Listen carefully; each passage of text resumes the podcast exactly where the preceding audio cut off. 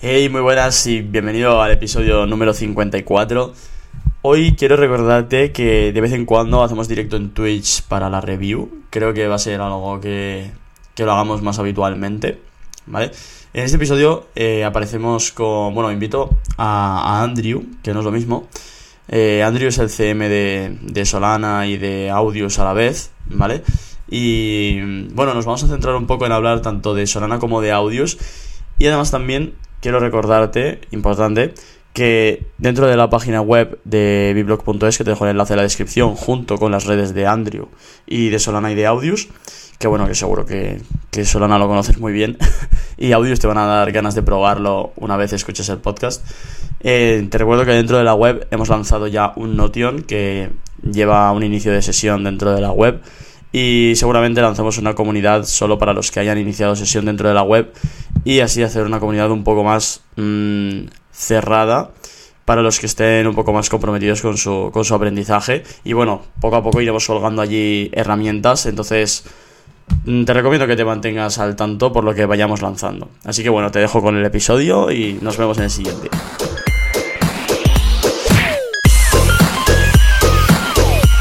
Muy buenas a todos y bienvenidos al podcast. Hoy estamos con Andrew. Mm, ¿Cómo, cómo, cómo te defino? ¿Eres CM de Solana, CM de, de Audios? Eh, ¿Llevas en las criptos desde hace 20 años? ¿Tienes, ¿tienes 15? no, no. Eh, bueno, cuéntame, cuéntanos, cuéntanos un poco por qué, por qué estás hoy aquí eh, en el podcast, quién eres y, cómo llegas a todas las criptos, cuál es tu historia. Y sobre todo la pregunta más interesante que creo que puede ser para el podcast es Mm, no solo porque entras a Bitcoin, sino qué, supone para ti Bitcoin o qué suponía para ti Bitcoin cuando entraste. Vale, perfecto. Eh, hola, primero que todo, muchas gracias por tenerme aquí. Eh, tuve la oportunidad de conocerte en persona y cada vez como que me enamoro más de la comunidad aquí que en España. Claro, la que conozco que voy a eventos, no, no los que leo por allí. y bueno, yo soy Andrew Barreto, eh, actualmente me, tengo tres años ya eh, trabajando con Solana Foundation. Estoy a cargo de la comunidad de la hispana, o sea, Latinoamérica y España. Y desde hace aproximadamente dos años también estoy con Audios, que es una plataforma de streaming de música. Muchos lo catalogan como el Spotify de la blockchain o cosas así, pero es como un poco más lo que me he estado enfocando en los últimos años, lo que viene siendo la aparición de artistas y música en lo que viene siendo la Web3. Y bueno, ya, eso era un poco de mí. ya está, así es como entras tú a cripto. No, no, no, o sea, esa era mi presentación, ya poco a poco, porque mira que mi historia en cripto es algo un poco larga, porque decirte que ya yo tengo aproximadamente unos 4 o 5 años viviendo 100% de esto. O sea, yo no tengo una cuenta bancaria. Tú conoces un poco mi historia. Yo vivo 100% de cripto. Mi último trabajo o sea, normal. Fui auditor, o sea, yo soy contador público también. Fui auditor de un hotel en Venezuela, donde nací. Y eso fue aproximadamente en el 2017, 2018.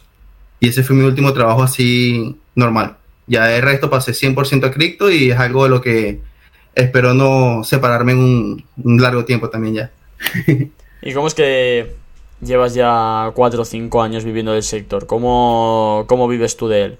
O sea, aparte de que he dicho que eres CM de Solana y de Audius, que tiene algo que ver, ¿por qué entras tú al mercado tan, tan pronto? Y ya, es algo que yo siempre comparto también con, las personas que van al espacio. Como que yo creo que soy la persona que tiene más tiempo dentro de proyectos top de blockchain que menos profit ha podido sacar. Porque te explico, mi situación es un poco distinta. Yo no soy un especulador, yo no entré como inversión.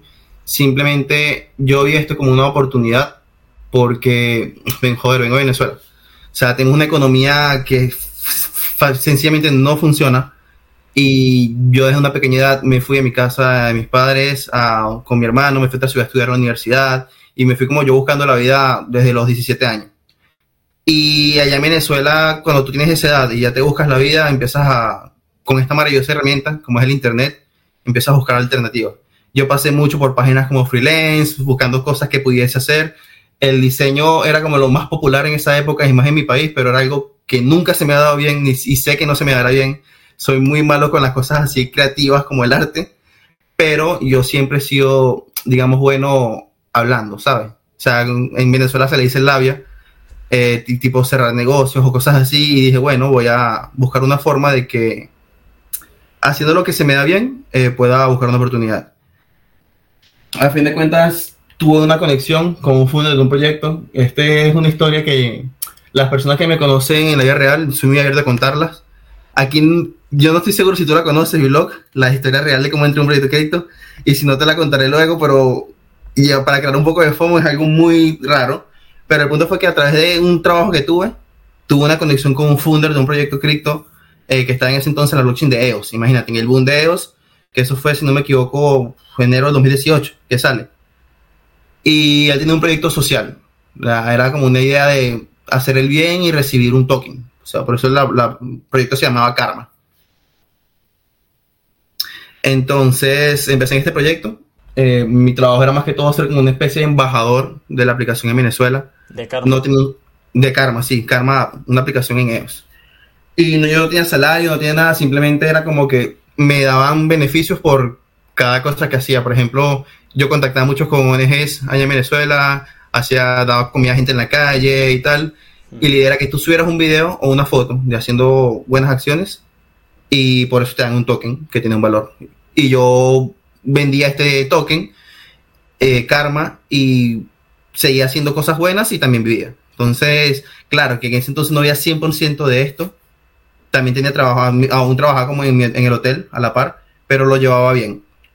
Eh, pasa que EOS, para los que no sepan, es una alternativa que para mí no funcionaba, porque era muy técnico a la hora de cómo, de cómo hacer una transacción, de cómo hacer un boarding unas nuevas personas, y era como dijo, o sea, esto, no me sirve. O sea, para hacer que las personas conozcan, no me funciona. Pero fue lo que me permitió eh, conocer más de lo que era posible hacer con la blockchain. Porque yo sí conocía Bitcoin desde antes, eh, nunca lo llegué a comprar porque era un niño de 15 años que no tenía cómo, pagar nada, pero sí tenía una pequeña noción de lo que era. Y yo simplemente creía que era eso, ¿no? Una herramienta financiera, eh, la gente compra cosas por internet, algo turbio, así lo veía yo. Pero con la llegada de los contratos, yo conocí los contratos inteligentes justamente fue por EOS, no por Ethereum, que EOS sé que sale de Ethereum, pero no fue como que nunca lo seguí. Pero esto me dio la oportunidad de ver que hay un mundo gigante de cosas que se pueden hacer. Y yo dije, joder, yo estoy en Venezuela. O sea, en Venezuela abrirte una cuenta bancaria es algo inútil o simplemente no funciona. Todo está regulado por el gobierno, es como que no hay libertad financiera. Es como, ¿por qué, dices que es inútil? O sea, no, ¿porque no puedes abrírtela o, o porque no tu dinero ahí no desaparece al día siguiente? No tanto que desaparezca, es que realmente no tiene uso. O sea, tú vas a Venezuela hoy en día y pagas con dólares todo en la calle. Entonces, ¿qué pasa? Hay muchas personas que salieron en su momento del país y tienen una cuenta en Estados Unidos y pagan con el CEL allá, ¿sabes? O, cosa, o pagan con dinero con efectivo en, en, dólares y ya. Entonces el bolívar, la moneda ya no es algo que se use mucho, o sea, lo usas tipo como para pagar, como si fuesen las monedas, solo que son digitales. Porque allá no existe moneda como de cash así en la calle, solo billetes. Entonces para pagar pequeñas diferencias usas el bolívar. Porque para el resto no lo utilizas y no tiene sentido. Sí que la, por lo menos las empresas ya te lo pagan, pero tampoco es algo que valga mucho la pena. La gente, lo normal es que reciba su sueldo y lo cambie a dólar. O sea, claro. cobran en bolívar. Eh, la, cuando trabajas en una empresa directamente, por lo menos institucional. Ya, si tú trabajas en un local por la calle, como camarero lo que sea, sí que te pagan en dólar y ya. Y es un mundo muy extraño. Entonces, incluso eso era antes, cuando yo te hablo de tipo 2017-2018. Hoy en día, eh, la cultura de criptomonedas en Venezuela está muy, muy utilizado, pero sin saber lo que es, que creo que es un poco la clave. Hay muchas personas que creen que Binance es una wallet, por empezando por allí. Entonces ellos lo utilizan para adquirir criptomonedas y pagar con el, con el Binance Pay. Y dicen, no, sí, yo tengo mis criptomonedas y yo compro con eso. Y eso es lo único que hacen. O sea, en Venezuela hay mucha comunidad, lo que hace falta es educación. Y eso es así fue un poco como yo me fui iniciando en este mundo, como que voy a ser un educador de lo que viene siendo la blockchain y tal, y de, las, de los usos de caso que puede tener. O sea que vas un poco más por el caso de uso de la blockchain. Por eso yo te quería preguntar, ¿no? Porque no eres tan... Vengo aquí a, a ganar dinero, a salirme del sistema, no, es que tú ya directamente no estabas en el sistema y era la forma de de esquivarlo también en la entrada, ¿no? Porque tampoco te da... Tampoco era una entrada muy amigable, por lo que me cuentas. Sí, exacto, es lo que te digo. O sea, yo tampoco voy a caer aquí mentirme con cara de que no, yo estoy 100% por la tecnología, blockchain es el futuro. Que, o sea, sí, lo veo como el futuro, pero a fin de cuentas, acción un poco, todos sí que estamos por algo por el dinero. O sea, por lo menos yo que vivo de esto, necesito mi, mi ingreso mensual para poder vivir. Que si lo puedo hacer, eh, hablando de algo que me encanta tanto como la blockchain, como lo que viene siendo la música en blockchain, es un plus total. Pero hay como que distintos matices. Tampoco es todo blanco, todo es perfecto, un tipo pintando un unicornio. No, si la blockchain es la solución y no me importa nada. Porque he visto muchas personas que son así. Es como que, joder, o sea, tampoco hay que ser tan descarado. O sea, el punto siempre es ser sincero y mostrar realmente lo que tienes y eso es lo que te puede llevar a hacer grandes cosas. ¿Tú qué diferencia ves entre... Bueno, ¿tú hace, cuánto que te viniste a España? Aquí en España tengo aproximadamente un año y medio.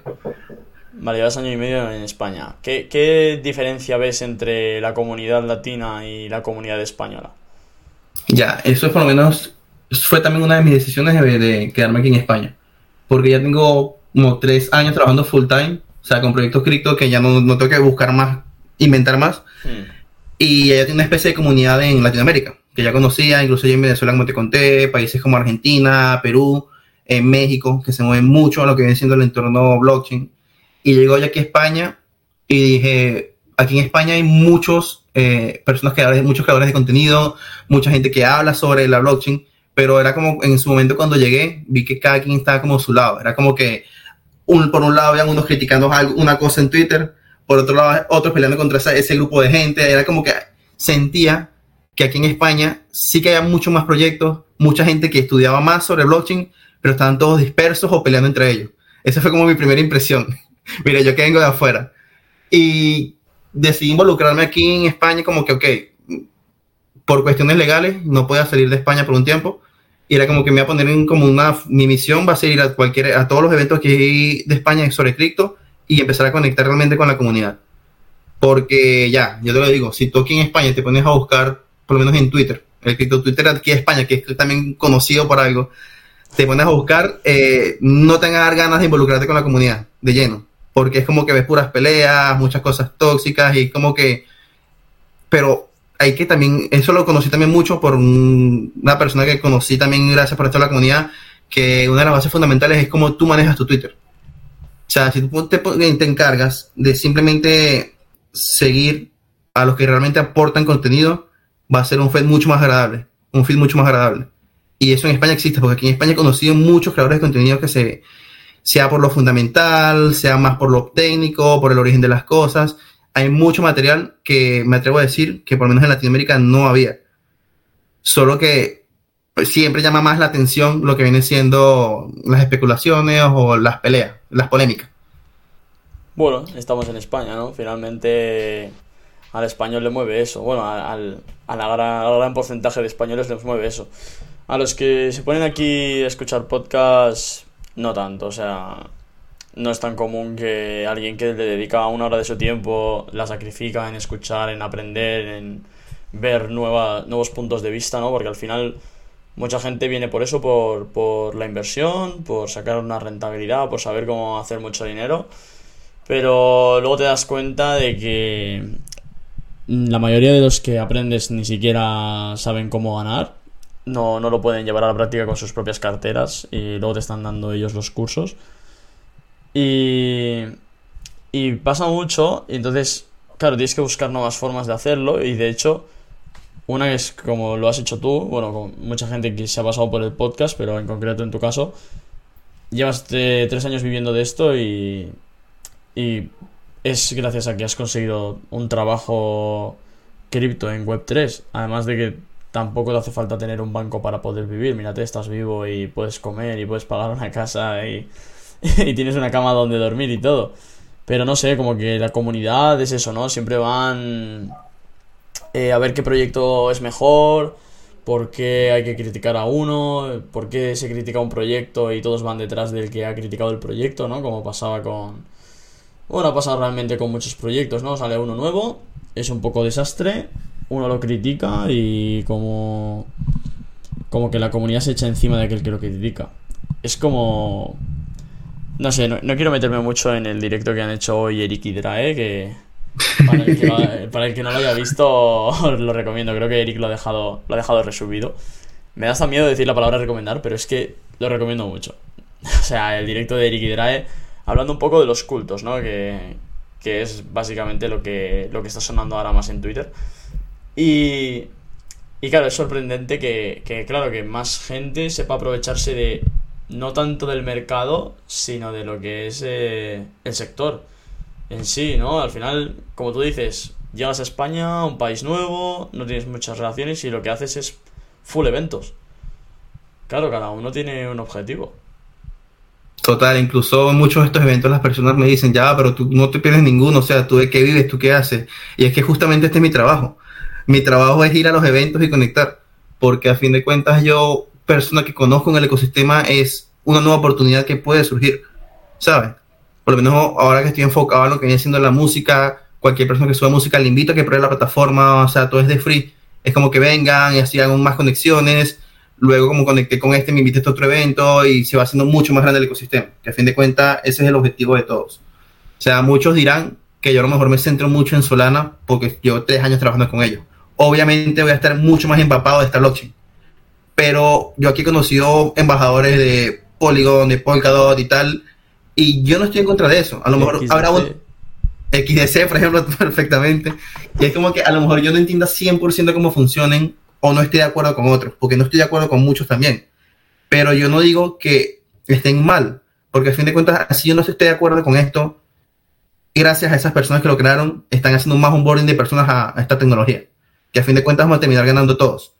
Como creo que una vez, muchas, veces el CEO de Solana lo dijo, porque al comienzo con el boom de Solana el año pasado, bueno, hace dos años ya, eh, muchos decían, no, que el Ethereum Killer y tal. Y él decía, es que yo no busco ser un Ethereum Killer la persona los catalogan así porque les sale catalogarlo así.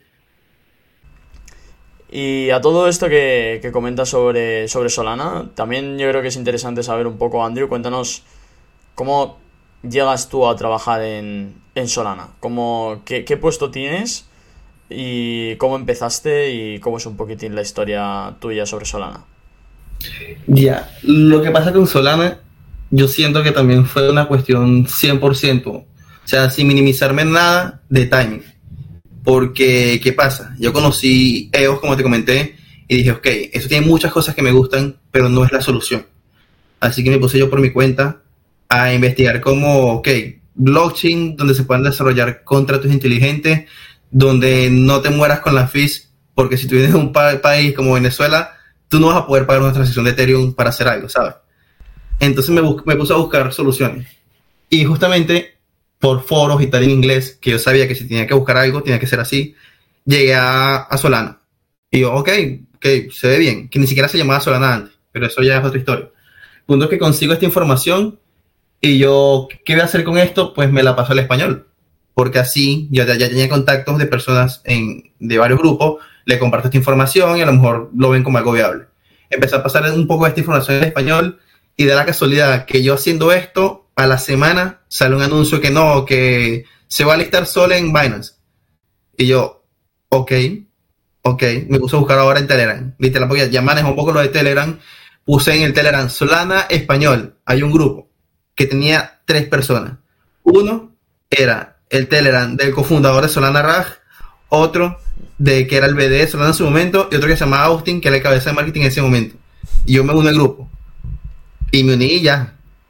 Yo como que hola, nadie me respondió. Llega el día que sale el token de Solana, que sale la mainnet, y empieza gente a meterse en el grupo. Pero era como que no había nadie todavía a cargo de nada, sino que gente empieza a entrar en el grupo porque sí. Y la gente que es Solana, yo bueno, yo tengo la información en español y empecé a compartir. Solana es esto, sirve para esto y esto. De repente me contacta uno de estos que está antes en el grupo y me dice, hey, ¿tú quién eres? Y yo, hola, mucho gusto, soy Andrew, he hecho esto en blockchain, he hecho algunos eventos también aquí en Venezuela, ¿qué tal? Y él me dice como que, bueno, Vamos a hacer un programa en un par de semanas eh, sobre personas que quieren promover la red y tal. Llena este, este formulario todavía no salió en vivo y tal, pero llénalo. Y yo lo llené, me dieron administrador del grupo y seguí haciendo lo mismo. El mensaje que está en inglés allí lo tradujo al español y empecé a compartir la información. Luego me uní en un grupo que se llama el colectivo de Solana. que es como, es como decir un programa de personas que se unen para promover la red y tal. Me uní a ese grupo y habían a lo mucho unas siete personas. Luego de eso sí empiezan a meter personas de otros idiomas, de todos los idiomas empiezan a raíz del mundo, que sin indio, la comunidad de Vietnam, la comunidad de Corea, bla, bla, empiezan a meterse todo. Y ahí sí nos dicen como que mira, eh, vamos a llegar a la comunidad, ¿qué tal? Y ahí empezó todo. O sea, simplemente porque yo me puse como que hacer un trabajo por mi cuenta, que ni siquiera sabía que era un trabajo. Ya. Me di cuenta que era un trabajo cuando pasan después de, de que me uní a este grupo como dos o tres semanas más y me escribe la misma persona, eh, en ese entonces era mi jefe que era Austin y él no está en Solana ahora, me escribe y me dice, supongo que tú tienes cuál de Solana, no, yo sí, sí es esta, ah, ok, pásamela, se la doy y pum, me cae un dinero en Sol. Y yo, ok, pasa el mes, ah, mira, los premios son, han sido distribuidos otra vez y yo, ok, tengo un sueldo, tengo un trabajo, ok, me sirve, me gusta esto. Bueno, Y- te iba a hacer una pregunta, pero claro, me has dicho que no, que no puedes responderla. pero que iba, creo que va a ser curiosa. Eh, Sí, yo pues- cre- creo que, creo que un poco por donde va tu pregunta, pero quiero que la gente sepa que yo entré en Solana cuando salió Mainnet. O sea, muy temprano. cuando solo- salió la Mainnet. Ya. Que eso, Así que es- mm, ¿qué fecha para ubicarnos en el, en el gráfico? Si no me equivoco, fue aproximadamente, ¿qué? Junio. Un poco antes, mayo, abril del 2021. De 2020. 2020, disculpa. De 2020. 2020. O sea que en junio de 2020 Andrew ya estaba cobrando en sol. Vamos, y vamos a Pero ya.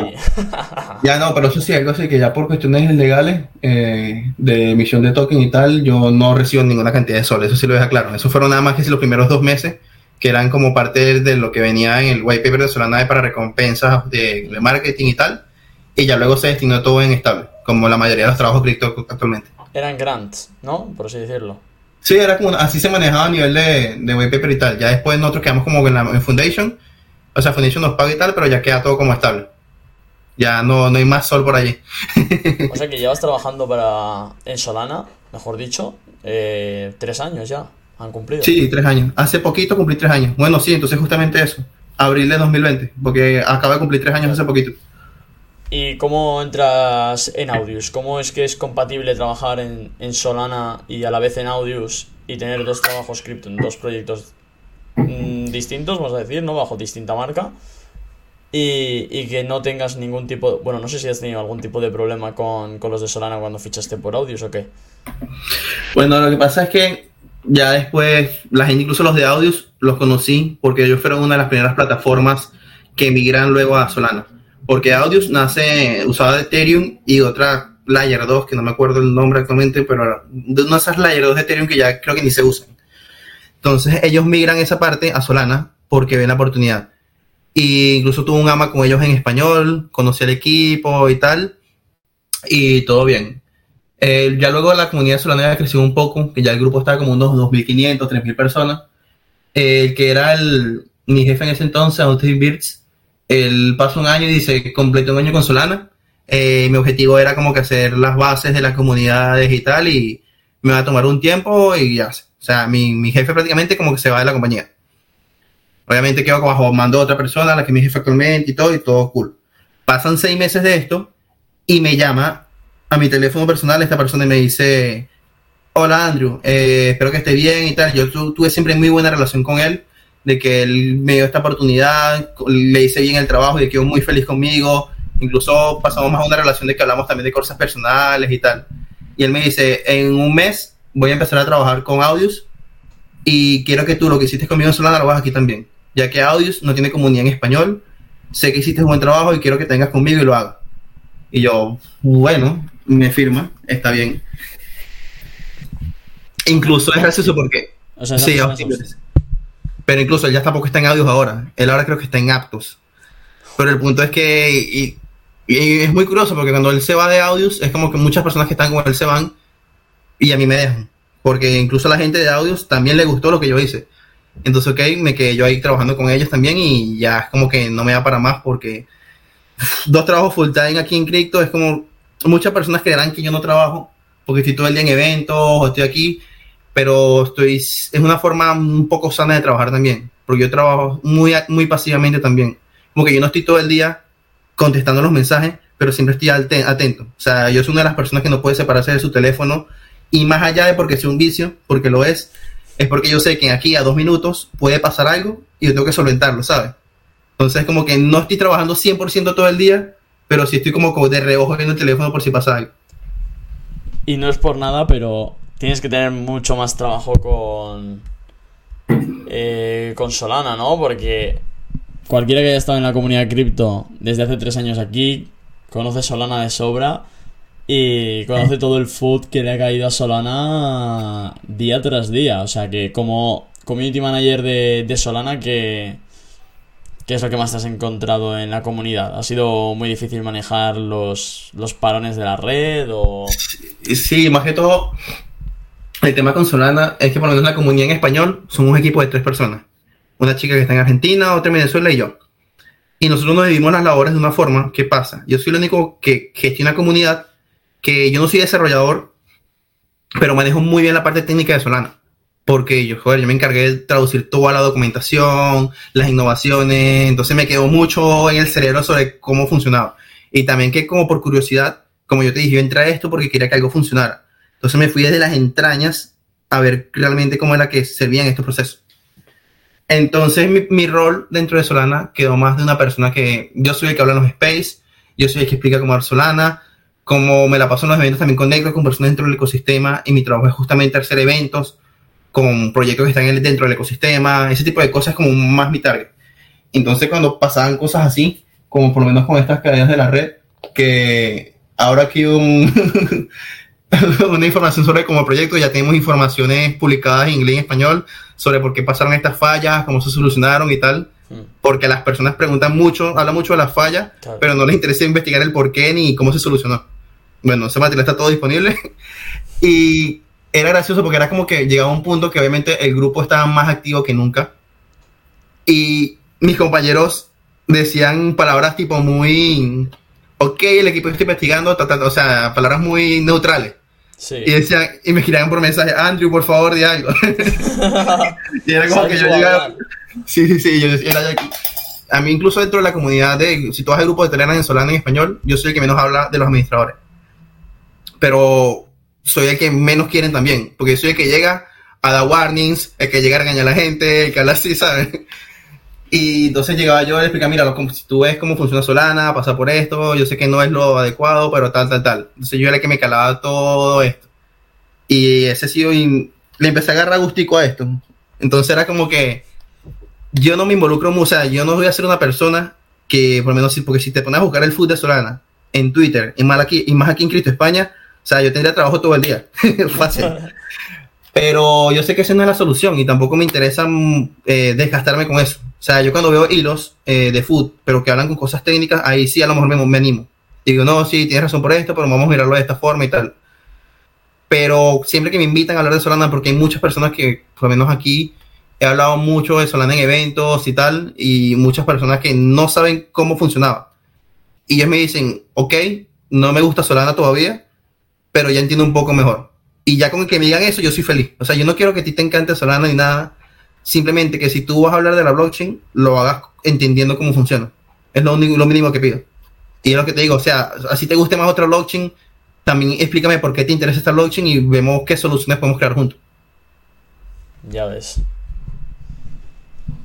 Hombre, tiene todo el sentido del mundo lo que dices, la verdad. Ponerte a criticar a Solana si luego no sabes lo que ha pasado, simplemente lees el hilo de Twitter y dices, hostia, que la red se cae y se va a cero.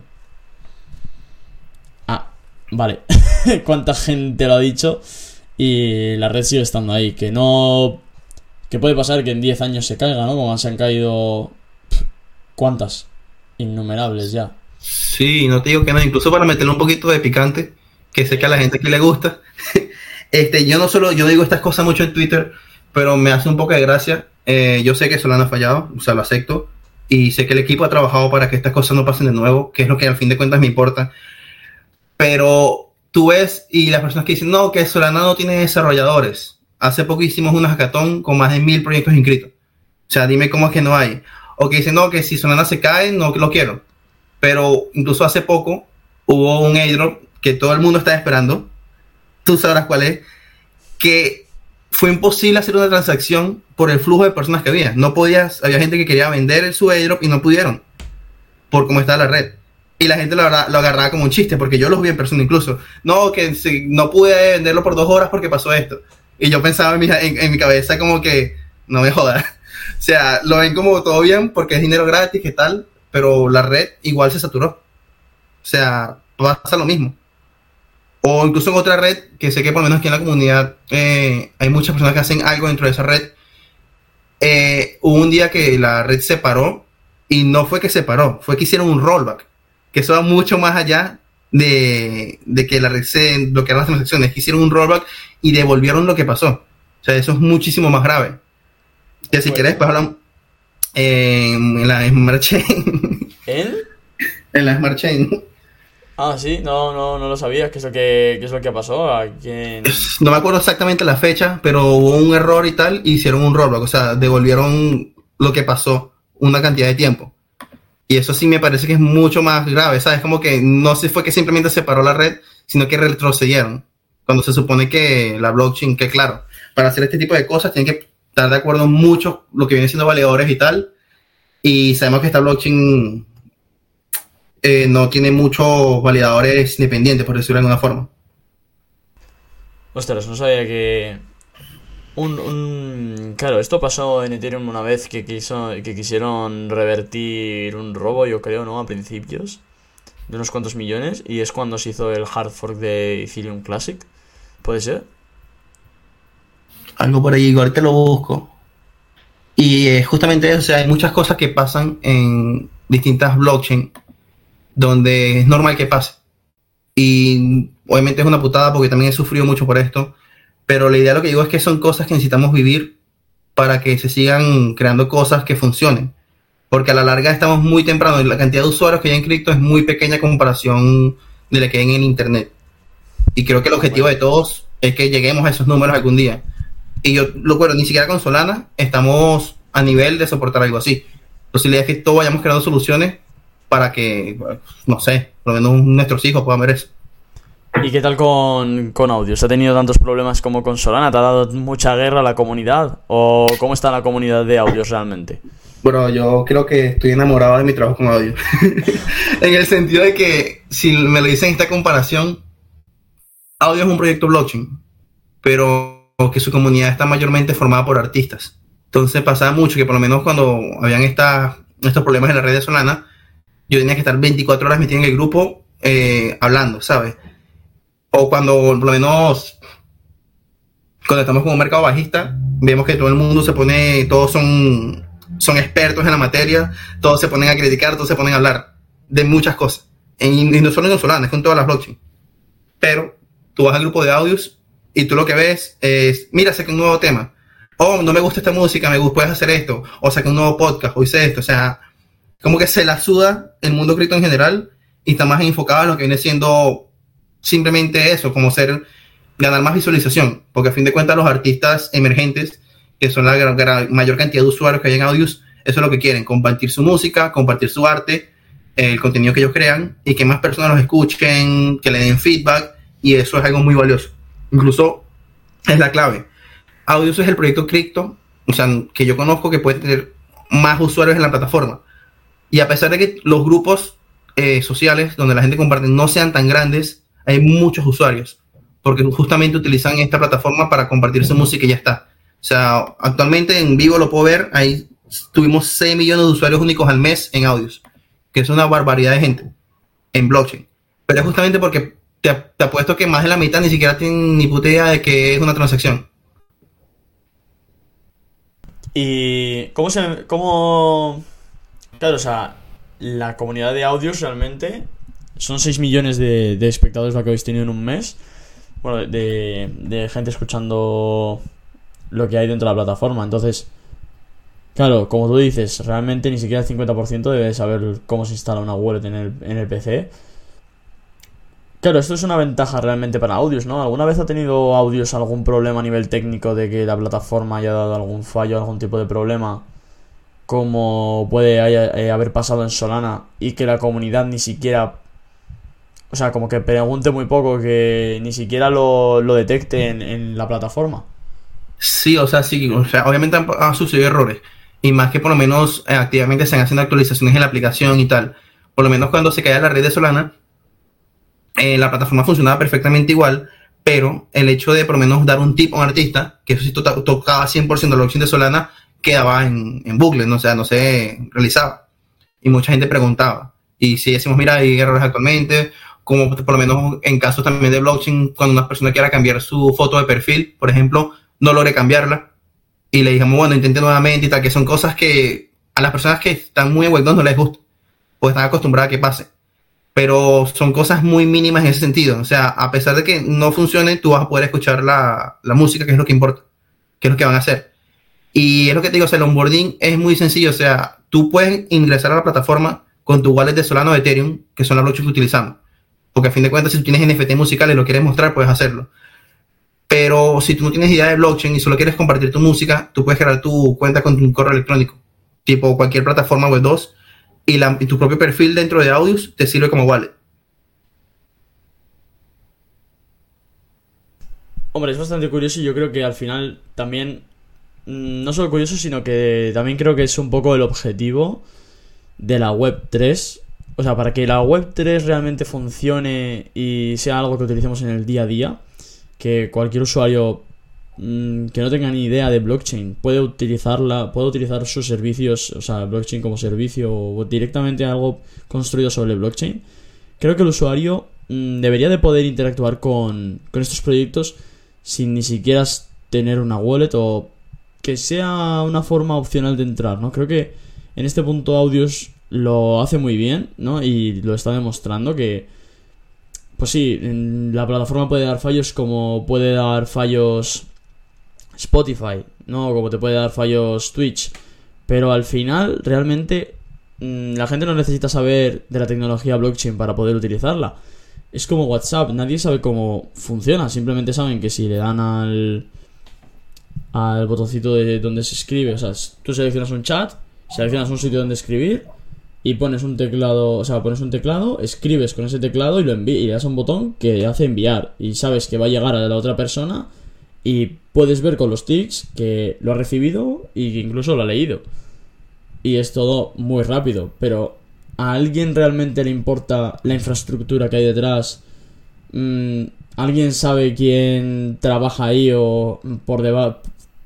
Más allá de quién sea el CEO o el founder, que pueden conocer al CEO, ¿no? Al tío que creó WhatsApp, porque puede ser famoso, yo no sé quién es. Pero vamos, que la gente ni siquiera necesita saber eso, no es información que, que no importa. Pero aquí, en cripto, ahora mismo estamos en el punto en el que es importante quién es el CEO, es importante la infraestructura, es importante saber si realmente va a aguantar la cantidad de usuarios. Cuando realmente en Web 2 eso no importa tanto, ¿no? Si no se aguanta la cantidad de usuarios, al día siguiente ya ha salido alguna actualización en alguna plataforma, o sea, en cualquier plataforma, que ya soporta más usuarios. O si no, tarda dos días o tres días. Pero claro, aquí en cripto estamos tan early que ni siquiera, o sea, que, es tan importante saber la, cómo funciona la tecnología, o por lo menos para la gente, para darle uso. Aunque sí que es verdad que ya llegan proyectos en los cuales no es necesario. Y ese sería el objetivo, ¿no? Si tú quieres realmente juntar Web 2 con Web 3, necesitas que la gente de Web 2 Mm, no le suponga un impedimento no tener ni idea de Web3. Porque ese es el impedimento que hay, eh, que hay actualmente. porque las DeFi no las utiliza cualquier persona de Web2? Pues porque hay muchísimas barreras. Cada paso que piensas que o sea, cada paso que tienes que dar es una barrera realmente. Primero tener una wallet, después tener dinero en cripto, que es que es otra cosa. Después saber conectar la wallet y que no te limpien los fondos. Luego saber mm, cómo se hace un intercambio, que es algo sencillo, pero no cualquiera puede hacerlo, ¿no? Porque si tú quieres comprar un token y no lo tienes agregado al Metamask, puede que ni siquiera te salga en el DEX o que tengas que meter la dirección del contrato. O sea, es que son... Cada paso realmente es una barrera. Realmente aquí creo que Audios es un proyecto que lo hace bien. Mm, yo he utilizado audios para subir algunos podcasts que me tengo que poner las pilas y subirlos todos, por cierto. Eh, pero creo que lo hace muy bien porque es eso, ¿no? Que yo simplemente con un correo electrónico puedo hacerme una cuenta y si no quiero meter un correo electrónico puedo meter simplemente una cartera. Y así es la forma de interactuar con audios y por eso puedes aceptar, o sea, por eso mm, los, los usuarios de Web 2 entran en Web 3. Es, es el puente. Luego ya, una vez tienes a la gente de Web 2 utilizando proyectos Web 3 sin ni siquiera saberlo, sin ni siquiera saber que están utilizando Web 3, que pueden enviar propinas, pueden recibir propinas, claro. Como tú dices, ¿no? hay muchísimos artistas que quieren views. ¿Qué pasa? Que tú estás. O sea, Audios está trayendo a todos los artistas y cuando los usuarios envíen propinas y los artistas quieran cobrarlas, estás forzando a que esos artistas para cobrar tengan que hacerse la cartera o para tenerlo ellos en, otro sitio y poder venderlo, que tengan que crearse la cartera, que tengan que utilizar el, el modelo de Web3 y que puedan cobrar. Es la mejor forma, bueno, en relación a la música, creo que es la mejor forma de hacerlo realmente. O sea, es que una vez el artista ya eh, quiere cobrar y se da cuenta de que con las propinas cobra dinero, o sea, gana dinero, mm, va a conseguir que la gente que le oye le dé más propinas solo con el hecho de, yo que sé, si por ejemplo eh, Marshmallow, ¿no? Que me dijiste que hizo algo con Audius, creo. ¿O qué mm. artista fue? Skrillex está también, Jan Mouse. por ejemplo, a, Skrillex, que es alguien famoso. Si Skrillex empieza a hacer música dentro de Audius, necesita que su comunidad sepa cómo se le da una propina por, por su música. ¿Qué va a hacer? Pues con otras redes sociales como Twitter o como Instagram, algunas redes sociales que lo utilice para informar a la comunidad. Va a decir, oye, pues mira, necesito que... O sea, si queréis enviar propinas, tenéis que veros... Eh, tenéis que saber cómo se hace y yo qué sé, mm, este chico lo sabe explicar. Por ejemplo, pongamos un ejemplo, yo qué sé. Mm, imaginemos que hay un tío en Web3 que hace vídeos sobre cómo se envían propinas de audios. Pues ya estás metiendo a toda la gente. O sea, ya, ya estás cogiendo a, todo el mundo para que se ponga a enviar propinas. Yo creo que eso lo hace muy bien Audios. ¿Tú, tú qué opinas? ¿Crees que Audios puede ser una, un buen puente o está haciendo bien las cosas como para que usuarios de Web 2 entren a Web 3? Eh, totalmente, justamente por lo que acabas de decir, es que me encanta mucho Audios. Y no solo Audios, o sea, no solo proyectos de música, sino bien proyectos por lo menos como proyectos de juegos, que a lo mejor muchos estén en contra o, como, o no, cómo funcionen yo siento que es la entrada perfecta, o sea, el puente perfecto para que las personas que utilizan Web 2 vengan poco a poco a este ecosistema, que a fin de cuentas es lo que nos gusta. Incluso uno de los problemas, por decirlo de alguna forma, porque no es un problema que ha tenido Audios, es que por lo menos la comunidad cripto eh, se molestaba mucho, porque Audios está como más enfocado en lo que viene siendo la parte musical, artista, meter artistas, que conozcan la plataforma y tal, y esa comunidad cripto que venía más por la especulación o por cómo funcionaba, no le gustaba tanto porque veían que no habían desarrollo sobre lo que a fin de cuentas ellos querían. Pero últimamente estamos como enfocados también en conectar audios con cualquier otro tipo de proyectos que también esté en blockchain, para que también haya una ventaja para esta comunidad. Actualmente estamos haciendo muchas asociaciones y alianzas con juegos, eh, metaversos, para que a través de una API que nosotros tenemos puedan conectar la música que tenemos ya en la plataforma, que ya creo que estamos muy cerca del millón de canciones dentro de la plataforma a, cualquier tipo de, juego que tú quieras a través de una API que es totalmente gratuita. O sea, incluso mañana tenemos un evento en la comunidad en español con Decentral Games, que es un metaverso que está enfocado como que hacen creo que jugadas de póker y cosas así. Vamos a tener un evento con ellos donde la música va a salir de la plataforma y otras cositas que estamos haciendo. Entonces, como que es otra vez una forma de conectar más lo que viene siendo el ecosistema. Ya ves, no, no tenía ni idea de eso. Eh, o sea, lo de, lo de que la comunidad cripto al final, pues, es cripto y quieren dinero, no como los otros usuarios que lo que quieren es views. Cada comunidad quiere, lo que quiere. Y. Y claro, a, raíz de esto, yo también te quería preguntar: eh, el sistema de propinas, o sea, el sistema de propinas, si lo he dicho bien, eh, ¿cómo, ¿cómo funciona? ¿Cómo puede afectar esto realmente a, a la economía de, del token? ¿Por qué la comunidad cripto se queja? No, o sea, en el sentido de que, sabes que a fin de cuentas las personas quieren son noticias grandes y cosas así para que más personas entren al token y ellos saquen un beneficio. Pero la propina actualmente es la forma más fácil que tenemos para que los artistas que están en la plataforma o los creadores de contenido reciban un beneficio por lo que hacen. Ya que el tip es directamente, me gustó tu trabajo, te hago un tip y tienes los tokens en tu billetera. Así de fácil. Y para facilitar incluso este onboarding de personas web 2, eh, hicimos una asociación con Stripe eh, el año pasado, donde ahora tú puedes incluso dar, pones, quiero darle un tip a mi artista. Ah, no tienes tokens. Bueno, lo puedes comprar aquí con tarjeta de crédito, ¿sabes? O sea, quitando muchas barreras Web3 para que las personas puedan adquirir el token, puedan ver a los artistas y se, sea una distribución mucho más sencilla. Entonces, es un poco lo que estoy trabajando. Ya tenemos como dos, dos pies fundamentales que uno sigue trabajando en la parte artista, a fin de cuentas buscando más un boarding de artistas medianamente conocidos o músicos emergentes para que se integren también a la plataforma. Y la otra pata, cripto, que es lo que te digo, o sea, hacer más asociaciones con proyectos en blockchain y darles más uso al token, porque a fin de cuentas, la monetización completa en audios, como la queremos, no está aplicada. Porque nosotros queremos que un artista, por sus plays y tal, pueda recibir el token. ¿Qué pasa? Que como está ahora la situación es no una forma de, aplicarlo que sea justa.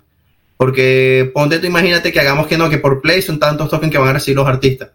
Van a haber una cantidad de exploits que no te imaginas. Entonces, la idea es como que ir haciendo las cosas así paso a paso y que tenga sentido y que sea justo, que es lo más importante. Hombre, realmente ahora para el artista también es un poco complicado porque, o sea, lo primero tiene que conseguir eh, bueno, tiene que hacer contenido. Luego ese contenido tiene que tener views. ¿Para qué? Para que de esas views los usuarios le den, bueno, sí, le den me gusta, le den retweet o le comenten. Y luego además los usuarios le tienen que soltar la propina también. Que claro, la propina sale del bolsillo, bueno, sale del bolsillo de cada usuario o también Audios recompensa al usuario para que luego pueda dar propinas a los artistas. O sea, normalmente sí puede salir de parte del usuario, pero también para probar esta nueva dinámica de tips, cuando ¿qué pasó? Cuando parte de la plataforma migra Solana, porque Audios está en Ethereum y el token principal es RC20 de, manual. Pero tenemos el Rapid Token en Solana, que es el que utilizamos para las propinas dentro de la plataforma.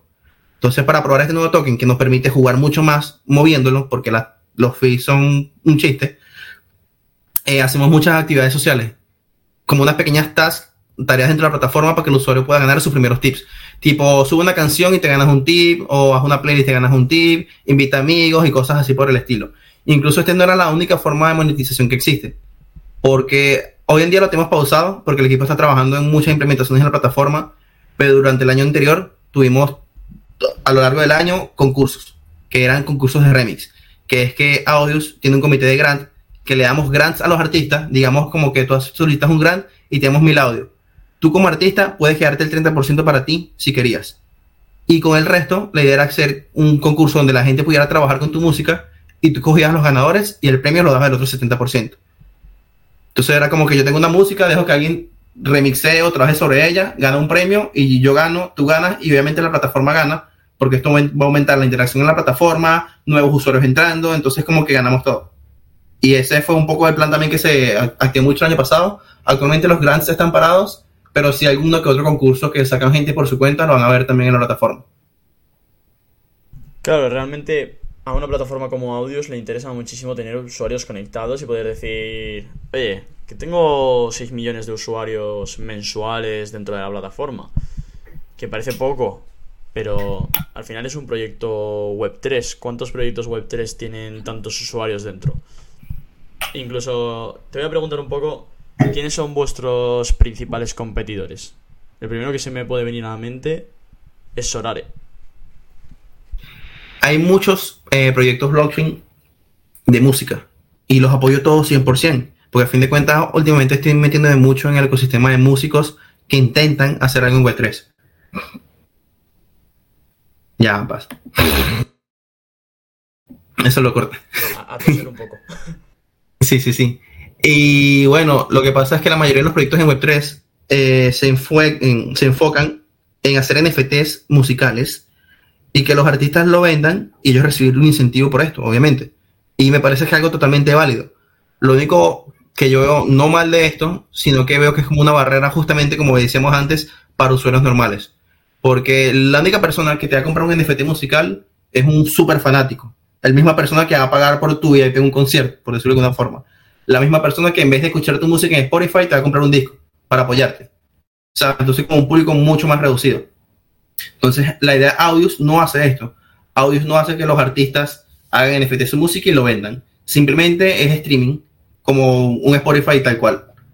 Pero en audio sí que permite que el artista en su perfil, si tiene estos NFTs, pueda mostrarlos. Para que así estos fanáticos reales los redirijas a donde puedan comprarlo. Entonces, como que a fin de cuentas, yo no le veo competidor dentro de Web3 100% audios, porque la mayoría de, proyectos que yo veo que se enfocan en esto, eso es lo que buscan. Como tipo un marketplace NFT musicales, o ven y mintea tu canción y la reproducimos, y, o una forma de asegurar los royalties, que con la blockchain es algo que también se puede hacer, es otra solución que se puede tener dentro de la blockchain.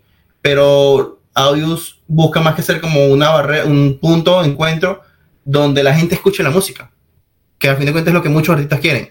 Y que ya, que si ah, ya en la plataforma tú quieres comprar el merchandise, quieres comprar el NFT que vendría siendo como el homólogo al disco, o quieres ver a su, pagar una entrada, un ticketing por sus conciertos, que también hay muchos proyectos blockchain de ticketing respecto a música. Entonces, simplemente buscamos hacer una herramienta para que todos estos proyectos también puedan aprovecharlo, ¿sabes? Eso, por eso es lo que. Yo no he visto un proyecto similar a Audios en blockchain. Sí que lo he visto fuera de blockchain, puedes hablar un poco más, no tanto de Spotify, porque se parecen mucho, pero veo que Spotify trata como otro rubro, lo compararía un poco más con SoundCloud incluso. Sí, yo creo que SoundCloud es lo mejor. O sea, la mejor comparación, porque al final también es como una comunidad más de artistas que de gente que escucha tracks. Em, bueno, ya la recta final. Mm, ¿Qué nos dirías para, para resumir un poco el podcast? ¿O qué última frase te gustaría, te gustaría dejarnos aquí a los oyentes? No sé si me da tiempo también para hacer un pequeño chilling aquí. no sé si me lo permites también. Depende, depende. Si no, es de audios. No, no es de audios.